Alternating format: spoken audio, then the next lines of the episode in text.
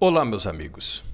Com o advento das redes sociais, não são raras as postagens irresponsáveis que comprometem a vida do cidadão e de entidades.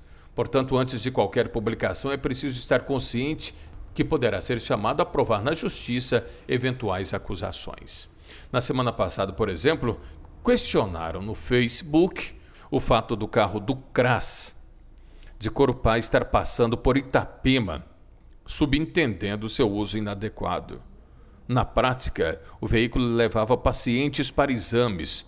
Como ao acusador cabe o ônus da prova, é importante levantar os fatos antes de qualquer publicação, sob pena de responder a um processo por calúnia e difamação. Antes de publicar qualquer fato na internet, saiba que a exemplo de qualquer outra acusação, você poderá ser chamado a provar o que diz. Tim Francisco, falando francamente aqui na Vale Ponto Digital.